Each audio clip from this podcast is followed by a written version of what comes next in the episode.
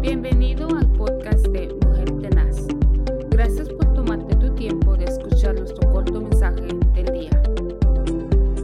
Qué bendición el poder saludarle nuevamente a través de este programa.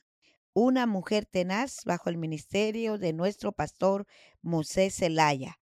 Eh, podemos aprender cada vez que escuchamos la palabra del Señor a seguir confiando en Él, a seguir meditando en el poder de la palabra. Eh, ayer, el día de ayer, recibía unos correos donde daban testimonio del poder de la oración. Eh, me compartían que en Guatemala eh, una petición que nos pedían por un por una persona allá que estaba con el virus del COVID, gracias al Señor, ella fue restaurado, fue levantado y otra vez está de nuevo en el trabajo. Eh, quiero decirles y animarles a cada uno de ustedes que nos escuchan eh, que tengamos confianza en el Señor. El consejo de la palabra dice este pensamiento del día de hoy. Estaremos meditando en el Salmo 91 y dice la palabra así, en el nombre del Padre, del Hijo y de su Santo Espíritu. El que habita al abrigo del Altísimo morará bajo la sombra del Omnipotente. Diré yo a Jehová, esperanza mía y castillo mío, mi Dios en quien confiaré. Aleluya. Mire que nosotros tenemos una esperanza en el Altísimo. Tenemos una morada para estar bajo esa sombra del Omnipotente, porque Él es nuestro Dios, nuestra esperanza y nuestro castillo. Dice su palabra en, el, en, la, la segunda parte del versículo 2, mi Dios en quien confiaré.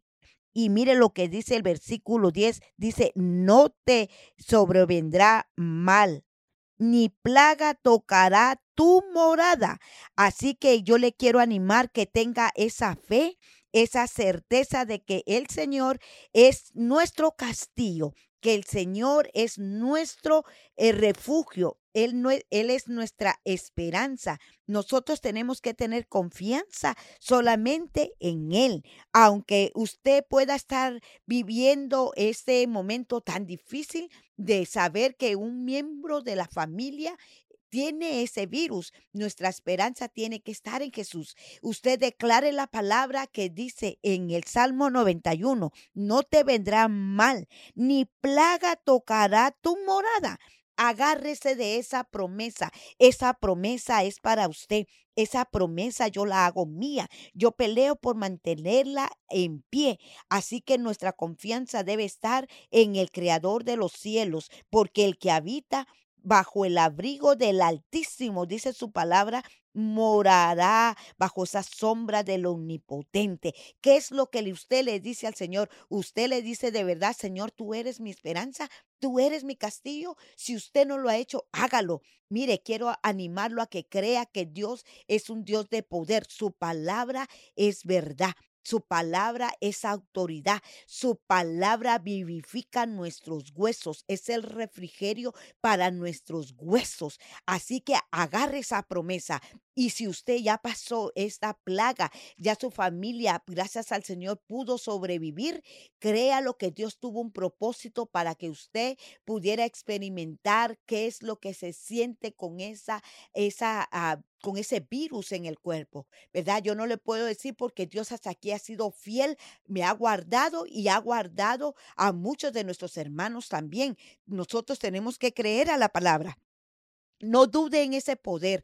Dios le ha dado a usted la oportunidad de tener una segunda oportunidad, como me da a mí también la oportunidad de seguir creyendo en Él, de seguir creyendo en ese poder, que estamos bajo la sombra del omnipotente le quiero animar, si hay un miembro de su familia infectado que ya pasó, que está pasando o que ya el Señor se lo llevó, fortalezcas en el poder del Señor.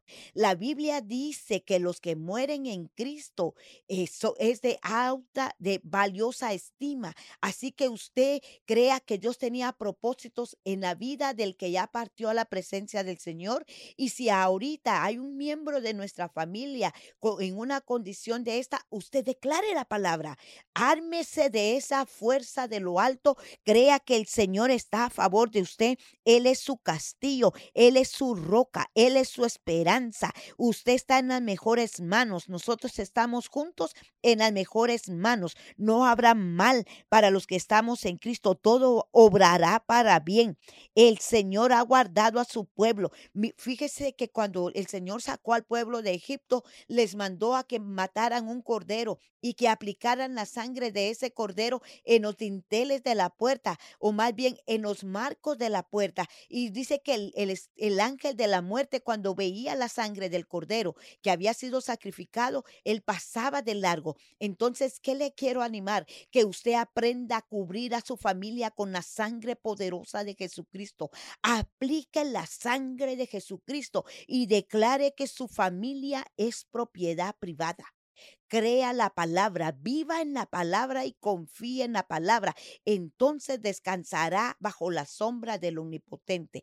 Yo le animo a que sigamos adelante, que sigamos avanzando, confiando en el Dios Todopoderoso. Bendiciones y hasta la próxima.